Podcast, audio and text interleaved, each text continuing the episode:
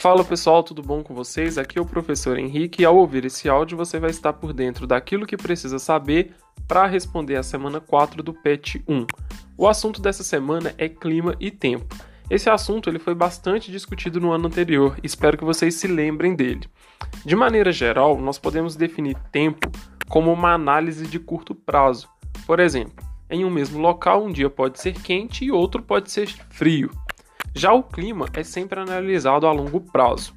Em relação às atividades, né, para responder a número 1, leia o último quadro da página 46 do PET e marque apenas uma alternativa na questão de número 2. Se você ficou com alguma dúvida, entre em contato comigo. Um abraço e até a próxima.